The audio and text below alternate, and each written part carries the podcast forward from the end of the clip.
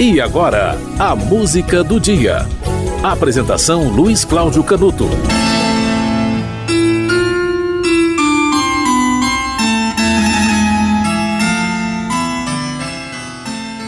Ao leitor. Que estendam confessasse haver escrito um de seus livros para cem leitores, coisa é que admira e consterna. O que não admira, nem provavelmente consternará, é se este outro livro não tiver os cem leitores de Stendhal, nem cinquenta, nem vinte, e quando muito dez. Dez? Talvez cinco. Trata-se, na verdade, de uma obra difusa, na qual eu, Brás Cubas, se adotei a forma livre de um Sterne ou de um Xavier de Mestre, não sei se lhe meti algumas rabugens de pessimismo. Pode ser. Obra de finado. Escrevia com a pena da galhofa e a tinta da melancolia, e não é difícil antever o que poderá sair desse conúbio. Acresce que a gente grave achará no livro umas aparências de puro romance, ao passo que a gente frívola não achará nele o seu romance usual. Ei-lo aí fica privado da estima dos graves e do amor dos frívolos, que são as duas colunas máximas da opinião. Mas eu ainda espero angariar as simpatias da opinião, e o primeiro remédio é fugir a um prólogo explícito e longo. O melhor prólogo é o que contém menos coisas, ou o que as diz de um jeito obscuro e truncado. Consequentemente, evito contar o processo extraordinário que empreguei na composição destas memórias, trabalhadas cá no outro mundo. Seria curioso, mas nimiamente extenso, e aliás desnecessário ao entendimento da obra. A obra em si mesma é tudo. Se te agradar, fino leitor, pago-me da tarefa. Se te não agradar, pago-te com um piparote e adeus. Brás Cubas. Ao verme que primeiro roeu as frias carnes do meu cadáver, dedico como saudosa lembrança estas memórias póstumas. Assim começa Memórias Póstumas de Brás Cubas, o livro que traz como narrador não um autor defunto, mas um defunto autor, e que foi publicado primeiro como um folhetim em capítulos em 1880 e no ano seguinte em livro. A obra revolucionou a literatura brasileira e é citada como o início da fase realista. O escritor Machado de Assis escreveu 27 obras, das quais sete são contos, quatro poesias e nove romances. O primeiro livro foi publicado em 1861 e ainda hoje existem controvérsias se Machado de Assis foi o tradutor ou o autor da obra, chamada Queda que as Mulheres Têm para os Homens Tolos. Oficialmente é considerado o livro de poesias Crisálidas, como o primeiro lançado por ele em 1864, quando tinha 25 anos. Seis anos depois saiu Contos Fluminenses e mais um livro de poesias, Falenas. O primeiro romance, Ressurreição, saiu em 1872, nove anos antes de Memórias Póstumas de Brás Cubas. Neste intervalo, foram publicados os livros de contos Histórias da Meia-Noite, o romance A Mão e a Luva, publicado primeiro em folhetim no jornal o Globo, o livro de poesias americanas e os romances Helena e Yaya Garcia. A produção constante de Machado de Assis se seguiu até 1908, ano de sua morte, com o livro Memorial de Aires, um brilhante desfecho em sua carreira. Machado de Assis morreu no dia 29 de setembro de 1908, aos 69 anos de idade. Que música escolher Olha, o escritor frequentava um clube na época chamado Clube Beethoven, onde chegou a ser bibliotecário e a fazer parte da diretoria. Lá, ele ouvia músicas de Schumann, Liszt, César Frank e seu compositor preferido, Sebastian Bach. E é do compositor preferido de Machado de Assis a música de hoje.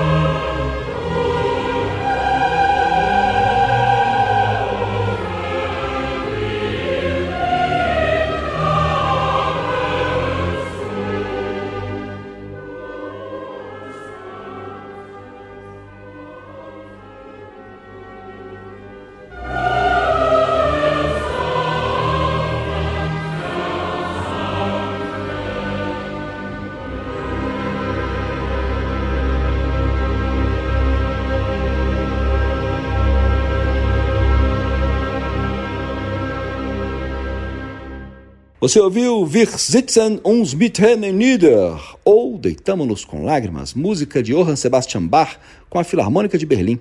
Isso porque hoje é 29 de setembro, há 115 anos, morreu Machado de Assis. Ele morreu em 1908, o maior escritor brasileiro, sem sombra de dúvida alguma, um dos mais influentes escritores brasileiros da história, né? Temos que nos lembrar de, de Machado de Assis, a importância de Machado de Assis e uma efeméride como essa não pode passar batido, né? 115 anos da morte do patrono da Academia Brasileira de Letras. Além de tudo, a música do dia volta amanhã.